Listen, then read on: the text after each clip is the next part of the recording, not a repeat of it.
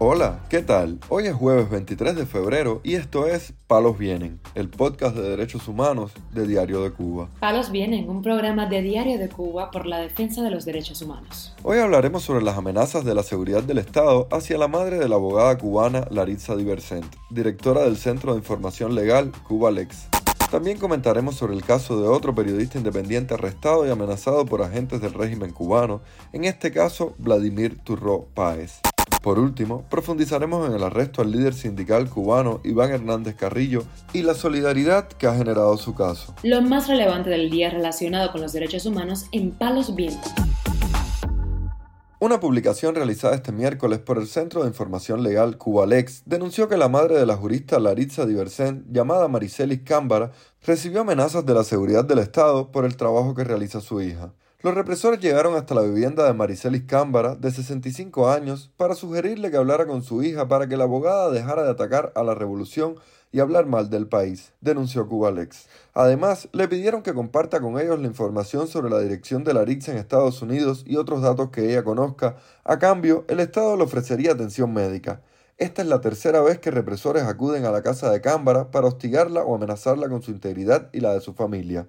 La respuesta de Diversen es que el trabajo de la organización continuará, así como el apoyo a las víctimas de las violaciones de derechos humanos. Diversen, además, dijo que responsabiliza al gobierno cubano de cualquier cosa que le suceda a su madre, sobre quien afirmó que no es una activista, solo su mamá. Cubalex nació en Cuba en el año 2010 y además de ofrecer asesoría legal a ciudadanos de forma gratuita, ha presentado informes sobre violaciones de derechos humanos en la isla ante organismos internacionales como la Comisión Interamericana de Derechos Humanos. Desde que comenzó su labor en Cuba, Diversen ha sido víctima de campañas de descrédito del régimen y de amenazas que se materializaron en 2016, con el allanamiento de la sede de la organización y la confiscación de los equipos de trabajo. La Fiscalía y el Ministerio del Interior interrogaron a personas privadas de libertad o sus familiares asesorados por Cubalex para intentar demostrar que la organización cobraba por sus servicios. No lo consiguieron porque ni Diversen ni los miembros de su equipo aceptaron nunca dinero o regalos. Nadie que hubiera recibido sus servicios pudo decir lo contrario. Los miembros de Cubalex se vieron obligados a migrar en 2017, pero han continuado su trabajo desde el exilio. Por otra parte, el reportero de Cubanet, Vladimir Turro Páez, fue detenido este miércoles por agentes de la Policía Nacional Revolucionaria y la Seguridad del Estado cuando salía de la sede de las Damas de Blanco, en La Habana, según informó el propio medio de prensa. Turro Páez, quien acudió al lugar para entrevistar a la líder de la organización, Berta Soler, y a su esposo, el exprisionero político Ángel Moya, contó los detalles en declaraciones a Cubanet tras ser liberado. Fui detenido cuando salía de la sede de las Damas de Blanco, a donde asistí para, para hacerle una entrevista a su líder, Berta Soler, y Ángel Moya Acosta. A una cuadra de distancia más o menos de la sede de las Damas de Blanco me arrestaron eh, un patrullero, dos oficiales de la seguridad del Estado y me, me conducen a a la unidad de, Aguilera, muy cerca de, de, la sede de las Damas de Blanco. Allí me, introdujeron en una oficina, eh, me quitaron el teléfono, se lo llevaron hacia otro lugar, por tanto no sé qué tan comprometidas están mis cuentas de, redes sociales.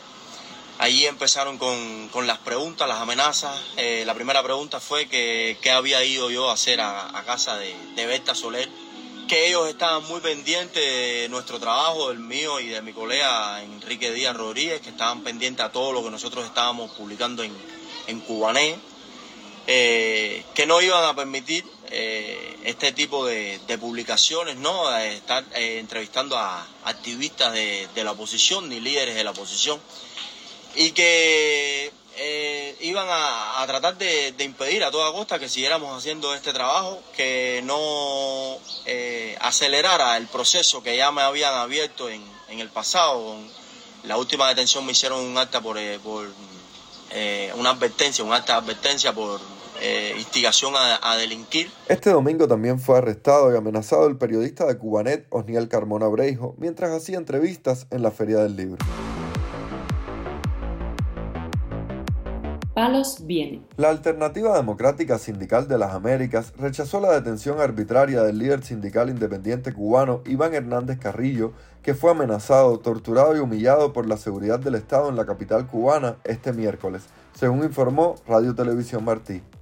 De acuerdo con la información conocida, el compañero Iván Hernández Carrillo, secretario general de la ASIC, una vez más fue arrestado arbitrariamente en horas de la tarde del martes 21 de febrero, junto con Maybel Padilla. Posteriormente fueron trasladados a la estación policial de Zapata y C en El Vedado, indica el documento de la organización regional. La Alternativa Democrática Sindical de las Américas también denunció que el descomunal operativo estuvo bajo el mando de los oficiales de la policía política Osvaldo y Jonathan, ambos bien conocidos tras los últimos actos represivos que han tenido lugar contra varios integrantes de la SIC.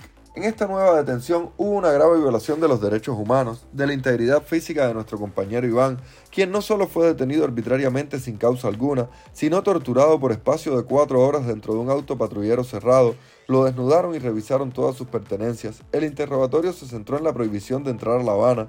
También fue objeto de palabras ofensivas y agresivas contra la SIC y sus miembros, en donde una vez más dejó de manifiesto las intenciones expresas de acabar con la organización y no obstante de esto, advirtieron que de continuar con sus actividades lo regresarían a prisión, agregó el comunicado.